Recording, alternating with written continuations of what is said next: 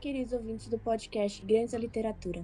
Meu nome é Sofia Pilar, sou estudante do segundo ano B do Colégio Magna e hoje, com meus acompanhantes Nicole Kreischer e Gabriel Mutri, iremos apresentar para vocês um pouco sobre o renomado romance do escritor moçambicano Mia Couto, publicado no ano de 1992 pela editorial Caminho, Terra Sonâmbula.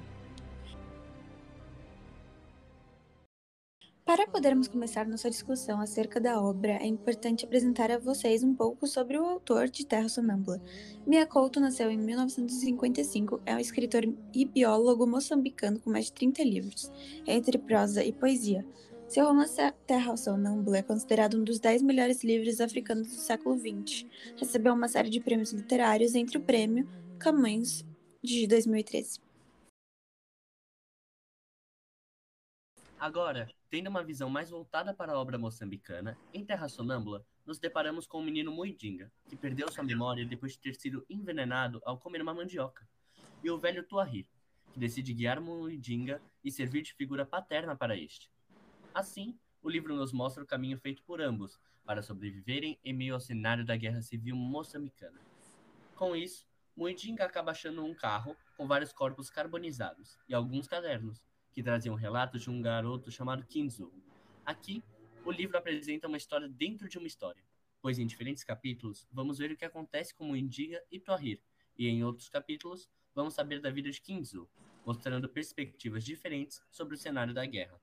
No final da obra, fantasia e realidade se misturam, não sendo possível diferenciá-las. Deste modo, Miyakoto constrói uma teia de acontecimentos entre Muidinga, Toahir e Kinzo, cujos caminhos vão se encontrando e se cruzando à medida que a dupla passa por diferentes cenários da guerra, vendo a destruição, o sentimento de desespero, o horror do massacre causado pela guerra.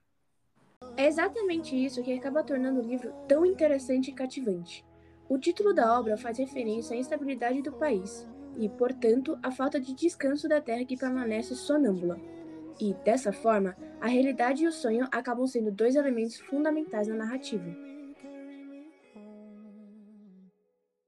O intuito de Terra Sonâmbula é denunciar a devastação da Guerra Sangrenta que durou de 1976 a 1992, cerca de 16 anos, e deixou milhares de mortos.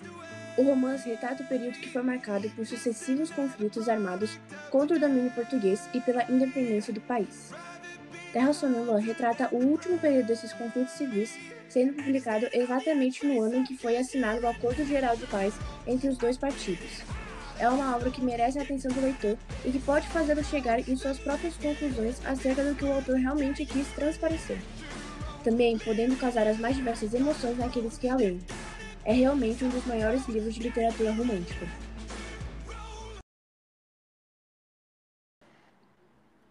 Bom, meus queridos ouvintes, estamos chegando ao final do nosso episódio de hoje e gostaríamos de agradecê-los por ouvirem nossas reflexões sobre o renomado romance de Miyakoto. Assim, convidamos vocês a darem uma olhada nessa e em outras obras do autor, já que podem despertar as mais diversas opiniões e emoções, e contem para nós o que acharam.